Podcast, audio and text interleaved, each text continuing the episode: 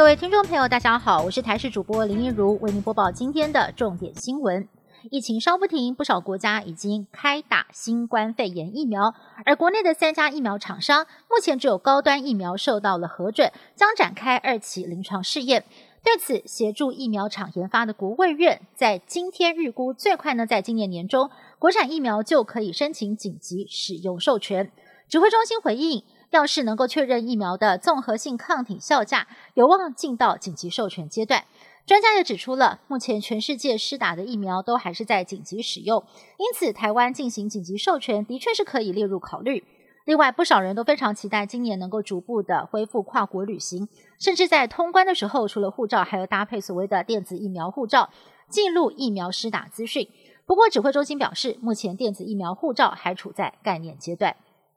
中国大陆经传食品有新冠病毒残留，在中国大陆天津的一家大桥道冰淇淋送验样本当中，验出了新冠病毒呈现阳性反应，而且大约有三百九十盒已经流入了零售商，引来了当地民众担心。国内医生就分析了，目前新冠病毒传染途径仍然是飞沫为主，应该是工厂的作业员或者是搬运工当中有带源者才会沾染在食品上。不过，医生认为，除非病毒量真的非常的大，否则传染几率相对低。民众只要把冷冻食品或者是海外包裹确实的消毒，其实不用太过恐慌。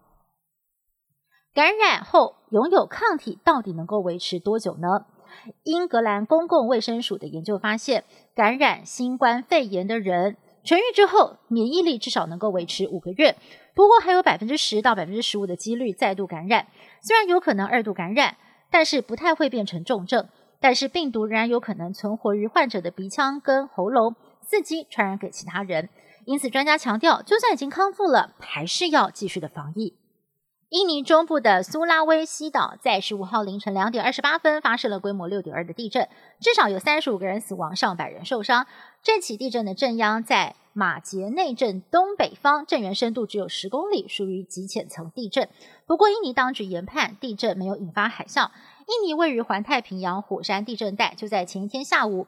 苏拉威西岛就发生了规模五点九地震。在二零一八年，当地一场规模七点五的强震还引发了海啸，造成了上千人死亡。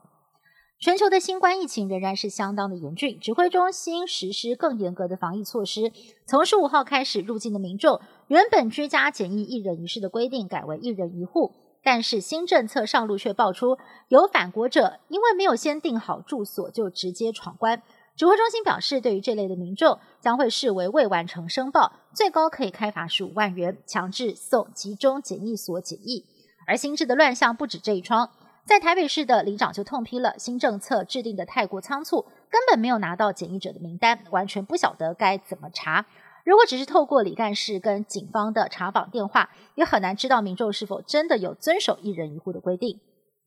美国总统川普卸任进入倒数，但是他最近在外交上动作频频，就是要让拜登上任之后疲于奔命。专家批评川普根本就是在搞破坏，四处的埋外交地雷，包括了川普政府宣布要把也门青年运动叛军列为恐怖组织，国际间担心这将会使得也门的内战没有办法解决。人道危机也会更加的恶化。川普还把古巴重新列入支持恐怖主义黑名单，让两国关系更加难以正常化。最惨的还是美伊关系，也让受牵连的国家寝食难安。